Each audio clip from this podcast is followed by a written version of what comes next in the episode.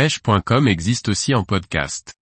Recherchez-nous sur votre plateforme favorite. La pêche au leurre de surface en Méditerranée, l'été peut réserver de belles surprises. Par Antonin Perrotte Duclos. Dès le mois de juin, et ce, jusqu'en septembre, les eaux de la Méditerranée sont très chaudes et les poissons se mettent en activité. C'est la saison parfaite pour pratiquer les différentes pêches au leurre de surface.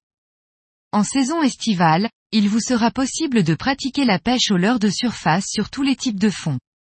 Que ce soit en côte rocheuse, sur des grandes plages de sable ou aux embouchures des ports, il y aura toujours un type de prédateur prêt à se jeter sur un leurre. Généralement, les embouchures et plages de sable fixent des espèces comme la liche et le tassergale.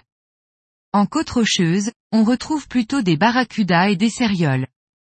Quant aux porcs, ce sont généralement les barracudas, loups et tassergales qui sont les plus présents.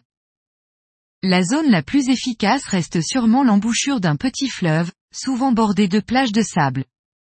L'eau douce apportée par le fleuve est chargée de nutriments et d'invertébrés dont raffole le poisson fourrage, attirant à son tour les gros prédateurs. Lorsque l'eau douce fraîche rencontre l'eau salée chaude de la mer, la couche de surface est salée et celle du fond ne l'est pas.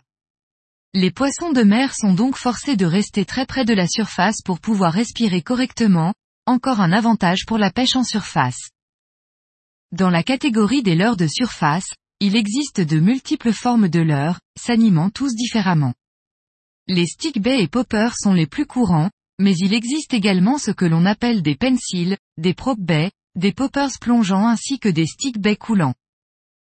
Tous ces leurres évoluent plus ou moins entre 0 et 50 cm sous la surface.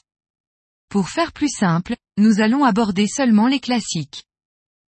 Le stickbait est un leurre qui doit être animé rapidement grâce à des coups de poignet, il est très efficace pour imiter un poisson longiforme en fuite. Les petits modèles sont faciles à animer, contrairement aux gros destinés à la céréole ou à la liche, qui peuvent être fatigants très rapidement pour un pêcheur non expérimenté. Les poppers, qu'ils soient gros ou petits, sont faciles à animer et sont plutôt imitatifs d'un petit prédateur en chasse.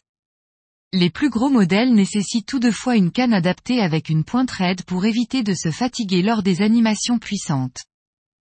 Certains poissons comme le tassergal et le loup se nourrissent principalement de poissons comme l'orphie, le sévreau ou de petits poissons fourrage. Les sticks bellons et fins fonctionnent particulièrement bien pour les cibler.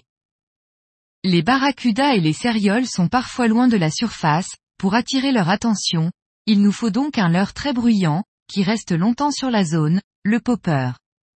Il permet également de sélectionner des poissons de taille plus importante, du fait de la grosse bouchée qu'ils représentent. En ce qui concerne les animations, les tassergales et liches répondent très bien aux animations rapides. Pour les barracudas et les cérioles, des animations lentes permettent de décider les poissons suiveurs.